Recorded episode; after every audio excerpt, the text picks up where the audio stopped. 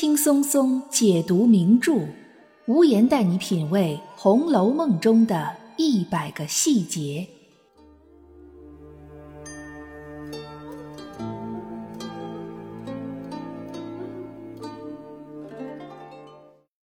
品读细节之美，发现别样红楼。大家好，我是暗夜无言，欢迎您继续收听原创节目《红楼梦》中的一百个细节。脂批在《红楼梦》开篇第一章用一大段话点出了《红楼梦》中所运用的多种写作手法，这其中就包括我们后来常常提到的草蛇灰线、轰云托月、背面覆粉等等。在阅读《红楼梦》的时候，我们可以发现，随着故事情节的推进，这些写作手法被不断的加以运用，甚至在很多情节中都不是某种单一的手法。而是几种不同手法的同时叠加，这对于文学爱好者来说，无疑是值得借鉴和探索的。知批提到的众多写作手法中，有一种叫“明修栈道，暗度陈仓”。这八个字是一个广为人知的成语，原本指的是军事上的谋略，是一种将真实意图隐藏在不令人生疑的行动背后的作战策略。如果用在写作之上，则指的是看上去描写的是某一件事、某一些人，而事实上是在暗中向读者不断传达着作者写作的深层目的。在这样的情节里，我们就不仅要读到明修栈道的部分，更要领略到暗度陈仓的深意，才不辜负作者一番写作的苦心孤诣。《红楼梦》中运用明修栈道、暗度陈仓手法的情节不在少数。若论将其运用到极致的一段情节，当属刘姥姥二进荣国府。之前无言就曾经和大家探讨过鸳鸯、周瑞家的等人在这一情节中的各种表现，这也是暗度陈仓的一部分。那么除此之外，还有哪些深层的信息要传递呢？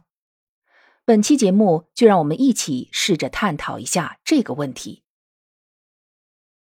根据《史记·淮阴侯列传》记载，刘邦手下的著名将领淮阴侯韩信与另外两员大将樊哙、灌婴，一个在暗，两个在明。樊哙和灌婴在明处吸引对手的注意力，而韩信则带兵奇袭陈仓，为刘邦最终夺取关中地区奠定了胜利的基础。这桩军事上的奇谋后来被写入了《三十六计》。暗度陈仓成为三十六计之一。后来，在元代的一出名为《暗度陈仓》的元杂剧里，正式出现了“明修栈道，暗度陈仓”的说法，并流传至今。这在军事上是由韩信开创的奇谋，而在写作上则被曹雪芹运用的淋漓尽致。刘姥姥是一个和《红楼梦》其他人物泾渭分明的角色。它的出现就像一丛名贵的奇花异草中突然摆上了一颗饱满浑圆的大倭瓜，格格不入的同时，却意外的不让人觉得厌恶。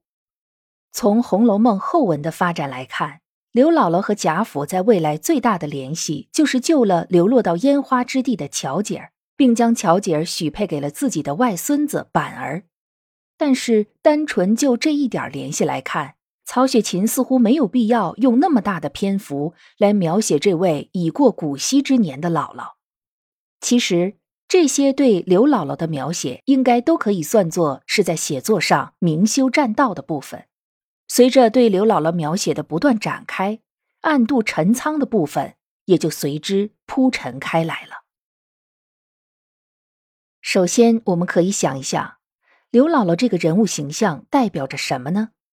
如果我们可以明确刘姥姥所代表的意义，也就可以从其他人对待刘姥姥的态度进一步加深对其他人的认识。比如说妙玉，她是所有相关人物里对刘姥姥最直接表现出厌恶的人。书里写道：妙玉刚要去取杯，只见道婆收了上面的茶盏来，妙玉忙命将那程窑的茶杯别收了，搁在外头去吧。宝玉会意，只为刘姥姥吃了，他嫌脏，不要了。作者通过宝玉的忖度，认为妙玉是嫌弃刘姥姥脏，所以才不要那昂贵的成窑茶杯。也有人认为，妙玉毕竟是官宦之家出来的贵族小姐，她瞧不起布衣出身的刘姥姥，所以才不要那杯子。这两种观点都各有道理，但这些还都是明修栈道的层面。属于妙玉的《红楼十二支曲·世难容》里说，妙玉是太高人欲度，过节是同闲。这里的过节，并不仅仅指的是生活上的洁癖，更是精神上的洁癖。在妙玉的概念里，刘姥姥所代表的是大观园，甚至是贾府之外的世俗世界。在那个世界里，需要操心的是年底的收成、开春的播种、一家人的口粮和如何在不景气的年景想办法生存下去。这些都和妙玉在栊翠庵弹琴、烹茶、修剪花枝完全属于截然不同的世界。对于刘姥姥这样的人来说，她的人生难题是如何在王熙凤面前张嘴诉说生活的艰辛。如何拉下脸面来管人家要银子度日？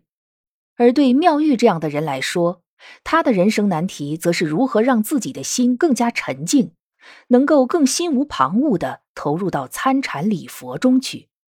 这是两个完全无法互相理解和互相进入的精神世界。这是夏虫不可语冰，是井蛙不可语海。那个被刘姥姥碰过的程窑茶杯，对于妙玉的影响不仅仅在于阿杂肮脏，而是一种来自世俗的下里巴人真实世界的入侵。拥有《红楼梦》中最高级精神世界的妙玉，必然要本能的抗拒和阻止。然而，刘姥姥虽然代表着世俗，但她却是善良的。换一种说法来解释，就是假如妙玉的精神世界是天堂。那么，刘姥姥其实代表着人间。悲剧的是，最后妙玉的人生结局却是堕入了地狱。红颜不得不屈从枯骨，金玉之志最终还是陷入了泥淖之中。看完了妙玉，我们再来看宝玉。对于宝玉来说，刘姥姥的代表意义就和妙玉不同。刘姥姥本来应该是宝玉最讨厌的那种鱼眼睛。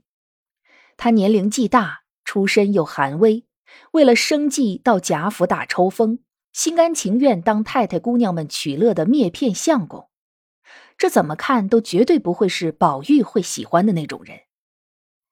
看看宝玉对周瑞家的、对方官干娘以及他的乳母李嬷嬷的态度，就可以想象出宝玉会怎么对待刘姥姥。可是，当我们看了书里对宝玉和刘姥姥的相关描写之后，我们会发现，宝玉的表现出乎意料。这里面有很大的原因，是因为刘姥姥察言观色、投其所好，给宝玉讲了一个明玉姑娘的虚构故事，恰好是宝玉最爱听的。但是，这又只是明修栈道的部分了。当时刘姥姥只讲了个开头，就发生了马棚走水的事故，因此贾母不让讲了，刘姥姥便岔开了话头。可是宝玉却是念念不忘。书里写道：“一时散了，背地里宝玉足的拉了刘姥姥，细问那女孩是谁。写宝玉足的拉了刘姥姥，又是细问，可以想见宝玉既是态度诚恳。”又毫不在意刘姥姥的身份，竟然愿意动手拉着刘姥姥。要知道，当初方官的干娘想要给宝玉吹汤，被姑娘们一顿讽刺赶了出去。再往前追溯，宝玉回到怡红院，渴了想喝茶，偏偏丫头们都不在，宝玉便宁可自己倒茶，也不愿意让老婆子们伺候。怡红院那些老婆子们都是在外头屋子里上夜干粗活的。哪有人能随随便便接近宝玉呢？事实上，宝玉并不是只喜欢年轻女孩，像夏金桂那样的年轻女子，他就敬而远之，不敢恭维；而像刘姥姥这样善良的，他却并不嫌恶。对于刘姥姥讲的这个明玉姑娘的故事，以宝玉的聪明劲儿，绝对不会察觉不到这是刘姥姥杜撰的。但宝玉的性格里头有个优点。就是愿意相信那些美好的东西，即使是虚构的美好，他也愿意去相信。后文说，宝玉心心念念这件事儿，便让明烟儿拿着几百钱去刘姥姥说的那个地方找那个供着明玉姑娘的庙。结果明烟儿费尽辛苦才找到了一个供着青脸红发的瘟神爷的破庙。了解宝玉的明烟儿深深知道，这又是自家小爷被谁忽悠了。可是宝玉却并没有一个字埋怨刘姥姥胡说骗他。先是说刘姥姥有年纪的人一时错记了也是有的，表示了对刘姥姥的充分理解和信任。后来又说是明烟儿办事不利。可当明烟儿表示委屈之后，宝玉又转过头来哄明烟儿说：“你别急，改日闲了你再找去。若是他哄我们呢，自然没了；若真是有的，你岂不也积了阴质？我必重重的赏你。”这句话其实就是在暗度陈仓了。贾宝玉不是傻瓜，他的聪慧甚至超过绝大多数人。他的一些看似痴傻的举动，其实是他人物个性的投射。宝玉并不在意刘姥姥是否骗他，他在意的是，倘若真有明玉姑娘的庙，却没有人照顾和打理，他在意的是世间所有的美好都能得到呵护，即使这份美好是虚构的。这就像宝玉春节期间去宁国府看戏，还不忘了惦记着屋里画上画的美人儿。怕美人孤独，想去陪伴一刻。宝玉会不知道画上的美人只不过是一幅画吗？也像宝玉在晴雯被撵出去之后，虽然曾经怀疑过袭人和麝月，但他仍然对袭人和麝月一如既往的好。这就是宝玉的人物性格。也正是因为有宝玉这样的性格，我们才能进一步明白，除却父母之命、媒妁之言外。宝玉为什么后来会娶了宝钗？即使对宝钗没有对黛玉的那种爱情，在宝玉眼里，宝钗仍然也是这个世界上需要呵护的美好。假如后来不是因为整个贾府家破人亡，以宝玉的性格，很可能也会和宝钗平平静静的过一辈子，就像那个时代绝大多数的夫妻一样。最后，我们来看看一个《红楼梦》中非常有名的情节：刘姥姥醉卧怡红院。刘姥姥二进荣国府之后，贾母兴致高涨，带领着刘姥姥进大观园游逛，先看了黛玉的潇湘馆，再看了探春的秋爽斋，又看了宝钗的恒芜院，然后去了妙玉的栊翠庵。这一路可以说都是正常参观。可唯独怡红院的出场方式与众不同，那是刘姥姥喝醉了，上完茅房出来迷了路，自己乱走撞进了怡红院。书里说，刘姥姥看见了一幅最精致的床帐，于是便一头倒在这床帐上睡着了。等到袭人发现刘姥姥时，整个绛云轩里鼾声如雷，酒屁臭气满屋都是。贤袭人此时充分展现了他的贤惠，他毫不声张，有条不紊地给刘姥姥善后，让这一切消弭于无形之中。到此为止，这一闹剧就悄悄地落幕了。但是这些都是明修栈道的部分。为什么曹雪芹要安排刘姥姥醉卧怡红院呢？为什么不是稻香村或者紫菱洲或者其他什么地方？顺着这条思路，我们便可以发现，偌大个怡红院，竟然平时连个看守的丫头都没有，让一个外来人长驱直入，直接进到了宝玉的卧室，可见宝玉平时对下人都是宽待甚至纵容的。但这另一方面，是否也会成为怡红院的一个隐患呢？当然，这些并不是最重要的，最重要的是一个最寒微、最粗糙的刘姥姥。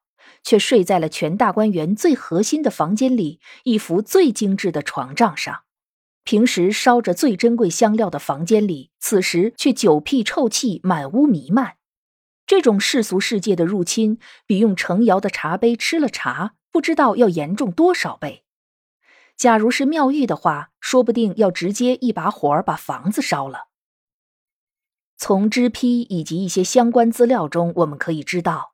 在《红楼梦》的后几十回里，宝玉将从众星捧月的生活一落千丈，流落市井，积拓为生，甚至还靠乞讨度日，成为社会最底层，尝遍人间疾苦。或许这就是刘姥姥醉卧怡红院的暗示含义之一吧。明修栈道，暗度陈仓，在三十六计里对这一计的暗语说：“奇出于正，无正不能出奇。正和奇是一对辩证关系，明修栈道是正。”暗度陈仓就是奇，在对刘姥姥的描写中，刘姥姥所见所闻、所有经历都是正，而对其他红楼主要人物的刻画和结局暗示，则是奇，也就是作者真正想让我们看到的那一面。当然，这暗度陈仓的部分并不止这些，碍于篇幅关系，我们这一期就探讨到这里，大家可以在阅读中去进一步发现和体会。您刚才收听到的是《红楼梦》中的一百个细节，由暗夜无言原创并播讲。欢迎您订阅关注，也欢迎您为节目打 call 打赏来支持主播的创作。本节目由喜马拉雅出品，独家播出。我是暗夜无言，我们下期见。